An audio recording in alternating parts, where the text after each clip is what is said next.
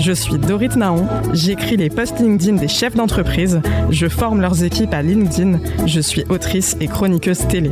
Dans ce podcast avec le magazine Management, je vous propose de recevoir chaque semaine des acteurs qui ont su répondre aux nouveaux défis du monde du travail. Remue Manage, le podcast qui secoue le monde du travail. Elle est l'host du podcast Sur le métier où elle explore le métier par l'intime. Bonjour Elvire Cassan. Bonjour Dorit. Je suis ravie de te recevoir. Ben, merci de m'accueillir.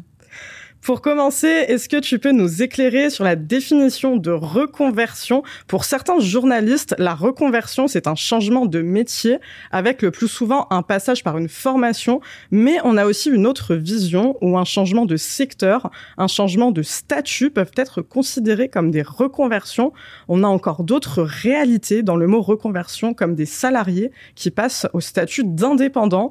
Est-ce que tu peux nous éclairer Qui a raison Qui a tort? C'est quoi une reconversion? Alors d'abord, je vais te donner quelques chiffres parce que c'est une réalité la reconversion, c'est-à-dire que entre 2016 et 2021, c'est un salarié sur quatre qui a concrétisé sa reconversion professionnelle, donc c'est plus du tout un épiphénomène. La reconversion, comme tu le disais, il n'y a pas vraiment de définition qui existe puisque on peut raisonnablement la définir soit comme une démarche visant à changer de métier de manière radicale ou non. Par exemple, euh, je travaille à la défense, euh, je sais pas, dans euh, le 440 et je décide de faire un métier manuel. Donc, je suis en rupture hein, très, très nette, à la fois de métier, voire de vie. Je vais plus être sur le même rythme de travail. Ça peut être aussi un changement de statut, c'est ce que tu disais, on travaille, on est salarié du secteur public ou du secteur privé et finalement on décide de devenir entrepreneur. Et sinon, il y a aussi des reconversions qui existent au sein d'une même entreprise où on peut vraiment opérer des changements professionnels très très importants dans le cadre des dispositifs de mobilité. Et moi, ça m'est arrivé parce que j'étais juriste avant et je suis devenue, euh, enfin, j'ai travaillé après au marketing et après euh, en RH. Depuis le Covid, les gens remettent leur vie en question. 33% de divorces en plus en juin 2020 selon StatBell. Ils recherchent du sens dans leur vie, mais aussi au travail. En deux ans, le nombre de démissions en France a augmenté de 20% selon Capital. Pour toi, est-ce que le Covid a été un accélérateur ou un révélateur des aspirations profondes des Français? Alors moi, je pense que euh, le Covid a été un accélérateur de même que la crise écologique et la guerre en Ukraine. Ce qu'on voit qui s'est opéré, mm, on a comme une, avec une accélération très très nette, c'est le changement de place du métier dans nos vies. C'est-à-dire qu'à l'époque de nos parents ou de nos grands-parents, on faisait carrière et surtout le au même endroit et surtout le métier était une finalité. Aujourd'hui, le métier est un moyen pour faire autre chose. Donc c'est surtout ça qui a beaucoup beaucoup changé pour moi, c'est la place du travail dans la vie et on cherche de plus en plus à trouver un emploi qui soit en lien avec nos valeurs, qui nous épanouissent et qui nous correspondent. La fameuse recherche de sens. On est en plein dedans et principalement la génération Z, hein, la fameuse génération euh, de 18 25 euh, ans, hein, euh, qui euh, est né entre 95 et 2010. Hein, donc ouais, on est en plein dedans. Les gens deviennent-ils instables professionnellement, Elvire? Eh bien, moi, je ne pense pas. Je pense que ce qui a aussi changé, qui est très important, c'est le marché de l'emploi. C'est-à-dire que dans les années 90, il y avait quand même beaucoup de chômage. Là, le marché de l'emploi, il est très favorable aux candidats. Je crois que tu en as parlé d'ailleurs dans un précédent podcast, il me semble. Totalement. Donc, euh, on est régulièrement chassé, il y a du travail, et donc on est sollicité, on est courtisé. Donc, on va nous proposer des nouveaux postes, des meilleures conditions de travail et des choses comme ça. Euh, donc, on pourrait être amené à changer de travail. Il y a des secteurs dans lesquels il y a plus de turnover que d'autres. Et la clé, à mon sens, pour les entreprises, et ils l'ont très bien compris, c'est de donner du sens dans le travail à ses collaborateurs et notamment sur les jeunes générations, d'être dans des entreprises à mission et de prendre en compte toutes les évolutions écologiques et faire en sorte de euh, ben, œuvrer pour euh, permettre euh, une amélioration des conditions de travail. Encore et toujours la recherche de sens, l'impact social, et on est en, en perpétuelle évolution sur ce sujet. Avant, tu rentrais dans une boîte à 16 ans et tu en partais à 65. Mmh. Aujourd'hui, deux actifs sur trois se voient changer de job en 2023 et le turnover moyen dans une entreprise est de deux ans et demi selon Météo Job. Et le futur prendra la même direction si on regarde du côté des jeunes. 59% des moins de 30 ans envisageaient de changer de job d'ici 5 ans, selon l'étude CEREC. L'époque de fidélité professionnelle de nos grands-parents semble bien morte et enterrée. Est-ce qu'on parle d'instabilité ou de courage? Bah, Pour moi, ni l'un ni l'autre encore, à nouveau. Euh, je pense que le marché de l'emploi a, beaucoup changé. Il y a des secteurs où le turnover est très important, des secteurs moins. Le monde de l'assurance, que je connais assez bien, le turnover, il est 10%. Là où je travaille, là où j'ai des missions, il est de 7%, ce qui est quand même très peu. Et on a des jeunes aussi dans l'entreprise, il n'y a pas que des quarantenaires. Donc non, pour moi, ce qui a changé, c'est ça, c'est des mentalités qui ont beaucoup évolué, c'est ce qu'on disait tout à l'heure, notamment portées donc par cette jeune génération qui ne jure plus par le CDI on travaille, on a une mission. Il n'empêche qu'ils sont très très engagés dans leur travail. C'est-à-dire qu'il ne faut pas décorréler. C'est pas parce qu'on ne jure, plus par le CDI qu'on n'est pas engagé dans le travail. Moi, je rencontre des jeunes que j'interviewe au micro du podcast, qui ont opéré des reconversions, qui travaillent dans des entreprises où ils s'épanouissent, mais qui me disent, moi, je travaille deux ans, trois ans, et après, je pars faire le tour du monde. Donc, on en revient toujours à l'idée de la place dans la vie, du travail. Le travail est un moyen pour faire autre chose et pour s'épanouir dans sa vie personnelle. Moi, il y a une phrase que j'aime beaucoup, c'est euh, on travaille pour vivre et on ne vit pas pour travailler. Et finalement, je trouve que ça résume assez bien ce que tu nous dis. Oui, après, on peut aussi être très très épanoui par son travail. Hein. C'est propre à chacun. Bien sûr. Mais juste, on a redonné du sens au travail. C'est un moyen et la finalité. Bah, c'est Juliette Funès qui disait ça. Finalement, la finalité, euh, c'est pas le travail, c'est la vie. Je suis assez d'accord avec ça. Complètement. Ça doit pas résumer notre vie, mais on peut totalement euh, être épanoui sans que ça soit non plus le centre de euh, notre raison de vivre, quoi, finalement. Oui, c'est ça. C'est-à-dire qu'on ne travaille pas que pour travailler. On travaille pour s'enrichir, on travaille pour s'épanouir, on travaille pour voyager, on travaille, euh, voilà, il y a tout un tas de raisons et elles sont propres à chaque personne. Mais les jeunes qui décident de travailler, d'être très investis dans une mission, dans un poste pendant 2-3 ans, ils vont être extrêmement engagés, peut-être plus engagés que quelqu'un qui l'a depuis 25 ans. Mais lui, il va dire, je resterai pas. Donc, effectivement, ça génère du turnover, de l'instabilité, je ne suis pas certaine, puisqu'il y a aussi le marché du travail à prendre en compte et le fait qu'on puisse être aussi courtisé. Mais donc, c'est deux choses centrales pour moi. Un marché du travail favorable aux candidats et le fait qu'on a changé la place du travail dans la vie et finalement, on lui a redonné tout son sens. Un monde du travail, encore une fois, en perpétuelle évolution et en perpétuelle recherche de sens. Oui, et en plus, euh, il y a quand même, euh, je crois qu'il y a 85% des emplois d'ici 20 ans qui n'existe toujours pas. Donc euh, c'est un marché qui va en permanence euh, évoluer. On va, y venir.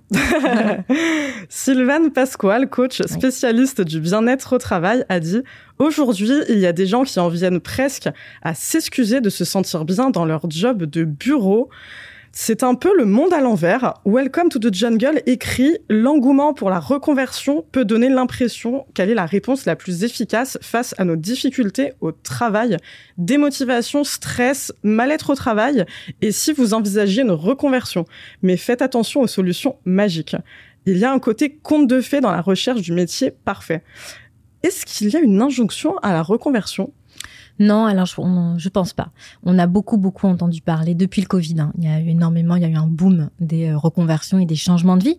Donc soit porté par euh, je n'ai plus de sens dans mon travail, donc je vais faire autre chose. Et on voit s'opérer, euh, notamment sur les métiers un peu euh, abscons, c'est-à-dire il y a des métiers qui existent où on va être gestionnaire dans un workflow. si on n'est pas du métier, on va pas du tout comprendre ce que c'est. Et ces gens-là, souvent, font des reconversions pour revenir à des métiers manuels ou en contact, en lien. Il y a des reconversions qui ont été subies. Je pense notamment aux infirmières qui ont vécu, euh, qui ont exercé leur travail dans des conditions de travail déplorables pendant la crise du Covid et qui ont changé de travail ou changé de secteur. Elles étaient à l'hôpital, elles partent dans le privé. Donc, je ne pense pas que ce soit forcément euh, qu'il y ait une injonction à la reconversion. Autre chose aussi importante et qui peut être intéressante, et Welcome to the Jungle avait fait un article en ce sens, c'est finalement est-ce qu'on ne pourrait pas se dire qu'on peut faire une carrière dans la même entreprise? Est-ce que c'est pas un peu sexy de faire une carrière dans la même entreprise? Parce que le moment de la reconversion, c'est un moment assez douloureux. On est quand même très fébrile. C'est un grand changement, c'est un grand saut. Euh, souvent, ça a une implication aussi économique.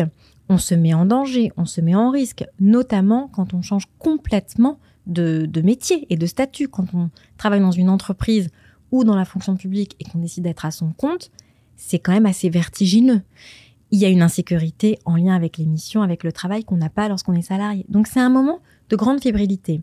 La reconversion et la portée dans les, par la mobilité interne, c'est quand même très confortable. On va être accompagné. Généralement, on est formé. Les formations sont prises en charge par l'employeur. On connaît bien les atouts et les, et les inconvénients de l'entreprise. Et on va s'épanouir professionnellement.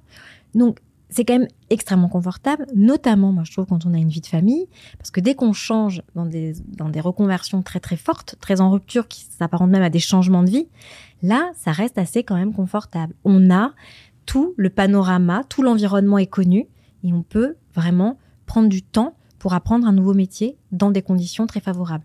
Moi, je trouve que la reconversion dans le cadre d'une même entreprise, quand on est dans des entreprises en lien avec ses valeurs, évidemment, je trouve que c'est la meilleure solution quand c'est possible.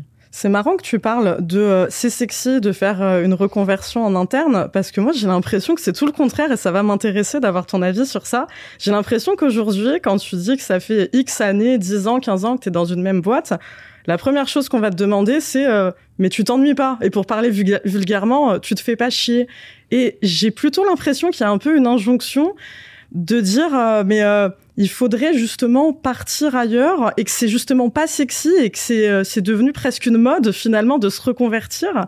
Qu'est-ce que tu penses de ça? Est-ce que c'est la, la, sensation que tu as euh? Moi, je parle vraiment, tu vois, tu parles de confort en interne, moi je parle d'image sociale. J'ai l'impression que c'est un peu la honte aujourd'hui d'être longtemps dans une même entreprise. c'est un peu has-been, tu vois. Ouais, alors peut-être. Après, moi, je suis pas, je suis plutôt à contre-courant de la mode. Moi. Mais euh, non, moi, je trouve que c'est super, au contraire, en fait, parce que quand tu as la chance de rencontrer de nouvelles équipes, d'avoir des projets euh, très intéressants, euh, moi, j'ai des projets extrêmement intéressants. C'est-à-dire que j'ai quand même opéré des reconversions très, très importantes.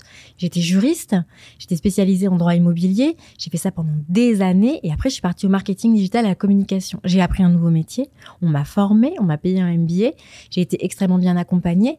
J'aurais jamais pu faire ça à l'externe. Jamais personne ne m'aurait prise en étant juriste, bac plus 50 droit, en droit, diplôme d'avocate, personne m'aurait prise au marketing digital. Donc, je suis très reconnaissante hein, de l'entreprise. Et là, à nouveau, je vais en ressources humaines et je suis encore plus reconnaissante parce que j'adore, c'est un nouveau terrain de jeu. Donc, non, alors peut-être que c'est has mais je trouve qu'on peut complètement changer euh, son métier, changer son quotidien avec la sécurité. Pour moi, le grand changement dans la reconversion, c'est le changement de statut c'est quitter le monde du salariat pour devenir auto-entrepreneur. Ça, pour moi, c'est le grand changement de vie. Très intéressant comme définition de la reconversion. 62% des Français, justement, regrettent leur reconversion selon une étude UKG. 25% des Français interrogés regrettent les missions qu'ils avaient dans leur ancien emploi. 25% toujours regrettent aussi le salaire et les vacances. Et 22% la politique de leur entreprise en matière de congés. Comment on prépare une reconversion pour maximiser les chances de ne pas la regretter? Ben, On prend le temps. On prend beaucoup de temps. Euh, justement parce qu'il y a ce phénomène de mode. Donc on prend le temps. On fait un bilan de compétences, souvent. On se fait accompagner. Il y a des dispositifs qui existent où on peut faire des tests, en fait, des sortes de vie ma vie pour se projeter mmh. dans le métier. Euh, donc il y a quand même juste quelques chiffres, un seul chiffre, mais il y a 62% des individus donc en reconversion qui choisissent de se faire accompagner par des, des structures dédiées pour faire des bilans de compétences notamment, ou un coach professionnel, ou même Pôle Emploi. Donc il y a plein de structures. Donc non, il faut se faire euh, aider, accompagner, en parler. Regardez sur LinkedIn, il y a plein de groupes de, groupes hein, qui existent sur la reconversion. Rencontrer des gens et, euh, récupérer le maximum d'informations pour ne pas se tromper. Très important, ne pas rester seul et ne pas hésiter à aller chercher de l'information et ne pas penser qu'on sait tout parce que c'est la pire erreur. Quelqu'un de très important a dit euh, tout ce que je sais, c'est que je ne sais rien. Et je pense que ça résume très bien beaucoup de situations dans la vie. Qu'est-ce qui vous pousse à changer de métier? C'est une enquête réalisée par AEF Info et nouvellevipro.fr. 67% des Français ont répondu quitter un job parce qu'ils s'ennuient et qu'ils manquent de sens, 30% parce qu'ils subissent trop de pression dans leur job actuel, 22% parce qu'ils ont eu des problèmes de santé, donc maladie, burn-out, mmh. et 10% parce qu'ils doivent rebondir après un incident professionnel, licenciement, restructuration, et enfin 8% parce qu'ils ont des contraintes familiales, suivies de conjoints, arrivée d'un enfant, etc. Est-ce que ça te paraît collé à la réalité? Oui, alors complètement, c'est souvent ces raisons-ci hein, qui sont évoquées. C'est quand même... Attends. Oui, oui, pardon. Oui, le premier chiffre, il est quand même très important. 67% des Français, euh, voilà, on, s'ennuie. Il y a une monotonie dans le travail. On a envie de relever de nouveaux défis. Ça, ça va pousser le collaborateur à changer de métier. Ça et le fait qu'on a plus de sens. Et plus de sens, c'est je m'ennuie. Donc euh, le bore-out, hein, qui est quand même euh, le phénomène de je m'ennuie au travail. Je suis expert dans mon travail, mais je m'ennuie. Je me désengage c'est un des premiers signes annonciateurs d'une éventuelle reconversion quand on est courageux, parce que je pense que ça demande beaucoup de courage, la reconversion. Voilà, donc euh, oui, c'est tout à fait ça. Et puis, euh, voilà, on, veut, et le Covid l'a montré, c'est des accélérateurs, la guerre en Ukraine, comme on le disait, et la crise écologique. On a cette conscience que ça passe vite. On veut exercer un métier plus en lien avec ses valeurs, plus passionnant. Et tous ces métiers où on, peut perdre un peu le sens, ben on revient sur des métiers manuels ou des dans les reconversions très nettes, hein, ou des métiers euh, en lien avec les gens, de contact. Mais on l'a vu même au-delà de ça. Hein. on a vu que pendant le Covid, beaucoup de gens ont lâché leur appart à Paris pour aller habiter en campagne. Mm. Dès qu'ils ont eu l'opportunité d'être en télétravail, on revient à l'essence de la vie de l'humain, on revient à la nature, on revient finalement à la vérité. Et euh, on le retrouve dans le monde du travail, hein, justement. Hein. Oui, alors moi j'ai un tout petit bémol sur les reconversions, enfin un tout petit truc sur les reconversions, c'est que je me dis finalement qui est-ce que ça concerne, les reconversions très fortes de rupture comme ça? C'est souvent quand même des gens qui sont des cadres des CSP+, qui peuvent partir. Moi, j'ai un exemple un peu comme ça, c'est un peu mon emblème de la reconversion. C'est Christophe Vasseur, qui travaillait chez L'Oréal, je crois, et qui travaillait en Asie, et qui a fait une reconversion professionnelle, qui est devenu artisan boulanger. Il y a des années, il y a plus de dix ans, qui a monté une boulangerie qui s'appelle Du pain et des idées à Paris, dans le dixième et qui travaillait avant dans le marketing. Donc, c'est quand même des métiers où quand on part, on a un peu d'argent pour pouvoir après monter une affaire. Il y a pas mal de papiers comme ça qui sortent. Moi, l'infirmière ou l'aide-soignante de ma grand-mère dans le Lot, je vois pas trop quelle reconversion professionnelle elle pourra faire si ce n'est un changement de statut. Donc on revient à l'essentiel, mais peut-être que ça, on revient, j'en suis certaine, hein, à l'essentiel, c'est-à-dire que le métier, vraiment la place du métier a changé, tu travailles dans la vie a changé. En revanche, il y a une pluralité de reconversions euh, envisagées et certaines vont avoir, la mesure va dépendre un peu d'où l'on vient, selon moi. Mais c'est une étude à faire. Non, mais c'est une enquête à mener pour moi. Non, je trouve ça hyper important comme remarque parce qu'effectivement, il y a, on va dire, la théorie et euh, le constat qui, euh, qui est beau, qui est un petit peu utopiste, et puis il y a la réalité sur le terrain des possibilités de chacun. Oui. Et ça, c'est vrai que tu as raison de le rappeler. Mais je pense que ça vaudrait le coup de faire une enquête pour savoir, mais qui sont ces gens qui partent euh, ouvrir un restaurant ou cavistes dans le Perche, qui sont partis? Est-ce qu'ils restent ou est-ce qu'ils déchantent? Ça, j'aimerais bien le savoir. Eh ben, on tend une perche à tous les instituts de sondage qui pourraient nous écouter, Harris, IFOP, Opinionway, une étude à faire. Mm. Elvire a raison. Je vais te lire un extrait d'un article des Échos. Les entreprises seraient-elles donc incapables de retenir les jeunes talents? Une chose est sûre, elles ne savent pas s'adapter au haut potentiel tacle Pierre Dunant, désormais chef de produit chez Happy Forest, un parc de loisirs. Neuf mois après son arrivée, il prévoit de bientôt démissionner. Je m'attache plus aux missions qu'aux entreprises, indique le jeune de 25 ans qui regrette la rigidité des entreprises françaises. Selon lui, le turnover est plus apprécié dans les pays anglo-saxons. Est-ce que la reconversion se justifie par une incapacité des entreprises à retenir les talents? Non, alors c'est un peu pareil. Pour moi, le marché de l'emploi a beaucoup changé. Le candidat est roi, donc il va être courtisé, donc il va changer de métier plus simplement. Après, euh, bon, le, système anglo-saxon, il est quand même beaucoup moins protecteur hein, sur le droit des collaborateurs que le système français. On peut être viré du jour au lendemain. En France, c'est pas le cas. Euh, non, en tout cas, euh, il y a un véritable enjeu pour les entreprises d'éviter une fuite des talents qui va passer par la fidélisation. On doit fidéliser les collaborateurs, c'est très important. On doit anticiper les évolutions euh, de compétences et les évolutions des métiers. Et la difficulté à laquelle les directions des ressources humaines et les entreprises pourraient être confrontées si les gens partent, c'est, alors ça s'appelle, ça vient de sortir, le talent bombing. Mmh. C'est-à-dire que j'ai des talents qui partent, mais l'expertise qu'avait ce collaborateur, je n'ai pas eu le temps de la transmettre à ceux en présence. Donc il va y avoir cet il peut y avoir cet enjeu-là qui pourrait naître lié à un éventuel turnover selon les secteurs qui peut être plus ou moins euh, important. Mais euh, non, euh, moi je pense pas qu'il y ait une incapacité des entreprises à retenir les talents. Je pense que le monde a changé très nettement. Le, monde, le marché du travail a changé et qu'on n'envisage plus le travail de la même manière. Ce que je trouve très intéressant dans ce que tu as dit, c'est que je m'attache plus aux missions qu'aux entreprises. Alors, euh, ça met en évidence deux choses parce qu'il y a aussi beaucoup d'articles et beaucoup de jeunes qui, eux, disent, moi, je veux pas travailler chez Total parce que c'est des pollueurs. Donc, qui sont portés par ces enjeux-là. Il y a un enjeu pour les euh, directions des ressources humaines, justement, de proposer des métiers euh, de plus en plus verts, c'est-à-dire un responsable des achats durables et pas juste un responsable des achats pour œuvrer justement à une meilleure prise en compte et protection de la planète à leur mesure. Donc c'est assez intéressant ça que finalement ils disent moi c'est la mission et c'est pas tant l'entreprise alors que ça, ça, y a débat quelque part, c'est-à-dire que ça dépend du point de vue des personnes qu'on interroge. En revanche, sur la mission, oui, moi je pense que maintenant on envisage le travail comme une mission. Euh, ça, ça, ça change et il y a probablement des études là-dessus, mais on, oui, on, d'ailleurs on fonctionne beaucoup dans les entreprises en mode projet. On travaille en projet. C'est-à-dire qu'on est chef de projet, on travaille en dans certains, voilà, dans certaines directions, on travaille en projet. Donc ça, ça, ça change et ça permet justement une diversité euh, des métiers. Mais c'est pas tous les métiers. À l'usine, c'est pas comme ça. Quand on est juriste, on est juriste. On travaille pas en mode projet. C'est-à-dire qu'on va répondre aux clients et on va résoudre des euh, problèmes juridiques. Mmh. Donc ça dépend quand même beaucoup des métiers. Mais non, je pense pas. Moi, je pense que le, voilà, pour répondre de manière plus concise, je pense que le marché de l'emploi a beaucoup changé et qu'il est favorable aux candidats mais je ne pense pas que les entreprises euh, euh, n'arrivent pas à retenir euh, les talents. Je pense que c'est plus compliqué que ça. Il y arrive probablement, il y a, il y a du turnover, il y a des gens qui partent parce que le travail, la place du travail dans la vie a changé et c'est un moyen pour faire autre chose.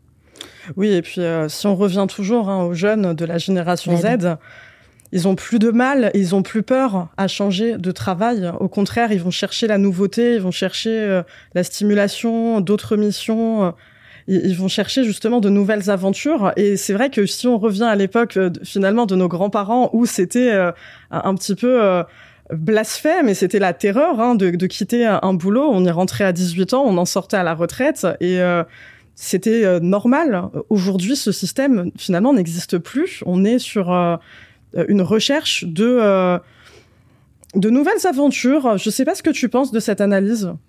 Oui, alors je pense qu'il y a ça. Je pense que c'est aussi quand même très nettement porté par le marché de l'emploi qui permet ça. C'est-à-dire que quand on grandit et qu'on nous assène qu'il y a du chômage, du chômage, du chômage, on pense quand même sécurité parce qu'on veut pouvoir acheter un appartement, euh, voyager, enfin voilà. Euh, et, et, ça ne se faisait pas. Après, on gravissait, l'époque de nos grands-parents, on gravissait les échelons. Et puis voilà, on commençait, euh, je sais pas moi, serveur, on finissait chef de rang, puis hop, on montait. Enfin, je dis n'importe quoi.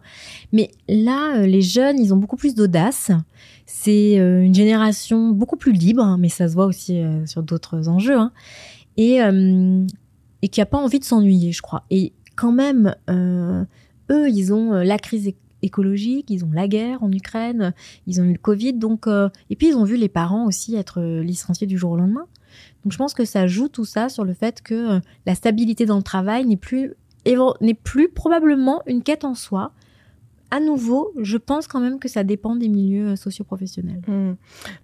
On va passer sur le domaine de la formation. Plus de 4 reconversions sur 10 se sont réalisées sans aucune formation selon une enquête CEREC, entre autres à cause d'un manque d'information.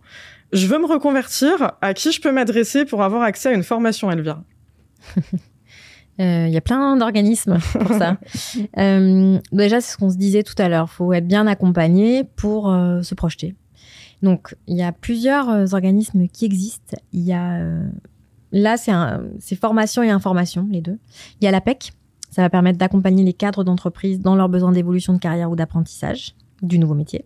Il y a Pôle emploi, parce qu'ils vont connaître le marché de l'emploi et des secteurs qui vont être porteurs. Donc, ils vont, eux, ils garantissent un accompagnement personnalisé aux salariés et aux demandeurs d'emploi. Il y a le Greta, c'est une structure publique qui, qui elle, hum, c'est pour la formation d'adultes en quête d'opportunités d'emploi. Il y a des conseils en évolution professionnelle qu'on appelle des CEP. C'est un dispositif qui est adapté pour accompagner sans frais des projets ou des reconversions professionnelles. Il y a l'association pour la formation professionnelle des adultes qui s'appelle l'AFPA. Elle, elle va permettre de construire le projet professionnel grâce au renforcement du savoir-faire d'un collaborateur ou l'attribution de nouvelles compétences pour un demandeur d'emploi. Et il y a Transition Pro, bon je les cite pas tous, hein, qui est euh, localisé donc en région, dans toutes les régions de France. Et c'est un organisme qui est chargé d'accompagner tous les professionnels en réorientation professionnelle, mais c'est suite à des démissions. Après, pour garantir le succès en fait d'un changement de métier, il faut créer autour du salarié un cadre et des conditions adaptées. Et il y a des outils aussi qui existent, qu'on peut mettre à disposition. On en a parlé, il y a la validation des acquis de l'expérience, VAE. C'est un processus qui permet d'apprécier les compétences d'un salarié, ce qu'il a acquis en fait dans le métier, et de déterminer sa capacité à occuper un nouveau poste. Il y a le bilan de compétences. Donc ça, c'est euh, l'étape de réflexion indispensable qui consiste à relever l'expertise et les aspirations. Donc c'est un peu, tu fais ton bilan, quoi. Qu'est-ce que tu as comme compétences euh, Vers quoi tu peux tendre Il y a une période de mise en situation professionnelle, le PMSMP, c'est une sorte de vie ma vie. On se met pendant un temps donné dans les conditions d'exercice du nouveau poste. Et il y a la formation professionnelle continue. On prépare le collaborateur à se doter des compétences nécessaires pour accéder à la fonction sollicitée. Mais il y a des droits aussi pour le salarié. C'est-à-dire qu'il y a le CPF, donc on peut mobiliser du temps sur son CPF, le compte professionnel de formation, pour se former. Donc euh, on a un peu d'argent là-dessus et on va pouvoir se former pour euh, bah, le nouveau travail qu'on envisage. Et il y a aussi le projet de transition professionnelle, et ça c'est financé par des associations. C'est un peu le même principe. Et après, bah, parfois, tu as la démission si tu décides de démissionner et tu as des allocations chômage. Et là, euh, un employé, donc là, c'est quand tu es en CDI, si tu justifies de 5 ans d'activité continue, tu as le droit de bénéficier d'allocations chômage suite à une démission pour une réorientation professionnelle. Et eh ben, tout ça, il faut le savoir. Il faut le savoir et il faut bien se renseigner. Ah ouais, complètement. Donc merci pour ces infos hyper complètes qui, euh, je n'en doute pas, seront très très utiles à nos auditeurs. Là, maintenant, on va parler d'un sujet, je sais que tu apprécies beaucoup, la mobilité interne. On y revient. 33% affirment vouloir demander une mobilité interne selon Randstad. Mhm. L'entreprise a un rôle à jouer pour accompagner la reconversion des talents. Oui, non et comment? Alors oui, à 1000% oui. Je pense que c'est euh, la clé des entreprises pour fidéliser dans un marché de l'emploi tendu, parce qu'il y a les difficultés du recrutement, mais il y a aussi euh, intégrer fidéliser les euh, collaborateurs. Donc oui, mais en plus, c'est une des missions hein, des directions des ressources humaines, puisqu'ils sont chargés du suivi du collaborateur tout au long de sa carrière professionnelle. Donc de son entrée jusqu'au départ de l'entreprise. Donc en ressources humaines, on a des départements en fait liés à la gestion de carrière avec des postes dédiés du d'un salarié. Donc l'enjeu c'est de les fidéliser, c'est ce qu'on se disait, et aussi conserver l'employabilité des collaborateurs. Donc, euh, pour ça, en fait, il y a plusieurs dispositifs légaux hein, qui existent d'entretien, d'entretien en fait, euh, qui vont exister. Donc, tu as l'entretien professionnel, c'est un, point qui est qui est biennal, c'est obligatoire donc, entre le salarié et l'employeur ou les responsables des ressources humaines et le collaborateur. Et le but, c'est de déterminer ses besoins et, ses et qu'est-ce qu'il attend pour progresser. Donc typiquement, si tu en as marre, tu t'ennuies dans ton boulot, et que tu as envie de faire une mobilité, c'est le moment de le dire. Moi, j'aimerais faire ça. Et on va dire, ben ça, c'est envisageable, pas envisageable, il faudrait telle formation. Donc ça, c'est un moment très important dans la carrière d'un collaborateur. Il y a le plan de développement des compétences, le PDC. Ça offre aux salariés la possibilité de se former pour acquérir de nouvelles compétences à mettre en place au sein de son organisation. Donc ça, c'est des dispositifs qui existent en fait, c'est des leviers qui sont mis à disposition des RH. Donc les RH, oui, la réponse est oui, elles doivent anticiper quel collaborateur, quelle force il a, quels sont ses soft skills, quelles sont ses compétences, qu'est-ce qu'il a comme diplôme, comment ça se passe, qu'est-ce que je peux lui proposer tout en couplant avec la cartographie des métiers, qu'est-ce qui va arriver dans les années à venir? Donc oui, c'est le rôle des RH pour moi de retenir ses talents, il y a un vrai cliché, moi, je trouve, dans le monde des RH. ça m'intéresse de te faire réagir dessus. C'est le fameux les RH ne nous connaissent pas. On les connaît pas, ils nous connaissent pas. C'est un peu un monde abstrait des RH et des salariés, de mondes qui ne communiquent pas, qui ne savent pas qui est qui. Et du, du coup, ça va un petit peu euh, en contradiction avec euh, euh, cette idée que je trouve excellente, hein, où on est sur beaucoup d'écoute, beaucoup de communication, beaucoup d'observation. On va observer les salariés, on va voir, comme tu le dis, hein, les soft skills, les hard skills, qui peut évoluer vers, vers quoi. Mais finalement, si les RH restent dans leur coin et les salariés dans leur coin et qu'il n'y a pas de passerelle qui se fait, on n'y arrive pas. Est-ce que ce que je te dis, ça te parle? Est-ce que c'est un écho que tu as déjà eu? Et comment on peut casser finalement ce miroir pour les faire se rencontrer et faire en sorte que justement il euh, y ait cette observation euh, qui se passe et que du coup les salariés puissent euh, bah, être valorisés et reconnus? Parce que finalement on en revient aussi à ça hein. c'est ça la fidélisation des talents aujourd'hui. Ça passe par la reconnaissance et par la valorisation Oui, alors je pense que ça dépend des entreprises, ça dépend des structures, ça dépend des groupes, ça dépend comment sont organisées les directions des ressources humaines. Je pense que euh, quand même dans chacune des directions des ressources humaines, enfin, en tout cas j'espère, ils cartographient les métiers, ils regardent un peu comment se positionnent les collaborateurs. Il y a le rôle clé du manager pour moi. Le manager, c'est quand même la personne qui va faire le lien entre son collaborateur et les ressources humaines. Et les échanges doivent aussi se jouer à ce niveau-là. À la fois auprès des ressources humaines et à la fois auprès du manager. Pour être aussi euh, un facilitateur dans le cadre notamment euh, de mobilité interne et d'évolution professionnelle. Parce que finalement, quand vous avez un collaborateur qui s'ennuie, euh, qui est en bore-out, donc je parle même, bon, burn-out, j'en parle pas, mais mmh. qui s'ennuie, qui est désengagé, alors qu'il est compétent, il est jeune, bah, si vous lui proposez pas autre chose, bah oui, il va partir. Probablement parce que le marché de l'emploi est tel que euh, il va trouver du travail. Il est courtisé déjà. Donc c'est voilà, moi je pense quand même que les, en tout cas dans les missions des directions des ressources humaines, c'est extrêmement important. Voilà, tout ce qui est euh, maintien des compétences, employabilité, c'est extrêmement important. Et la fidélisation, quand même, la direction des ressources humaines, pour moi, ils sont quand même garants aussi de la qualité de vie au travail. Et ils sont, voilà, c'est eux qui vont porter, pour moi, la marque employeur, qui va permettre la fidélisation. Et ça en fait partie, justement une culture d'entreprise forte, le manager comme passerelle entre les RH et les salariés. Je trouve quand même que c'est on peut pas on peut pas faire sans, ouais. il me semble. Ouais. Très intéressante analyse. Merci de nous l'avoir partagé, Elvire. C'est quoi tes projets? Ah mes projets, bah, continuer le podcast. Eh ben c'est super comme projet. Ton podcast est exceptionnel, donc j'invite évidemment tout le monde à l'écouter. Podcast sur le métier. Ouais, qui explore le métier par l'intime. Donc continuer le podcast. Euh, continuer les missions euh, ressources humaines, euh, voilà, et qui, qui me passionne au sein d'un groupe quand même, avec une entreprise à mission, une entreprise à valeur, c'est une mutuelle, et finalement, ça cale bien avec mes, mes valeurs. Et c'est important de le rappeler, de valoriser aussi. On parle de valorisation et de reconnaissance envers les employés, mais c'est important aussi de mm. reconnaître et de valoriser les entreprises quand elles ont une belle marque employeur et une vraie culture d'entreprise. Donc tu fais bien de le faire. Voilà, c'est le cas. Donc les projets, on continue le podcast, ouais, avec grand, avec joie. Ouais, c'est super le podcast.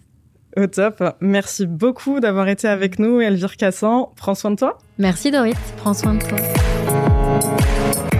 Merci d'avoir écouté ce podcast. Si vous avez aimé, abonnez-vous sur votre plateforme préférée, ajoutez des étoiles, des likes et des commentaires. Rendez-vous la semaine prochaine.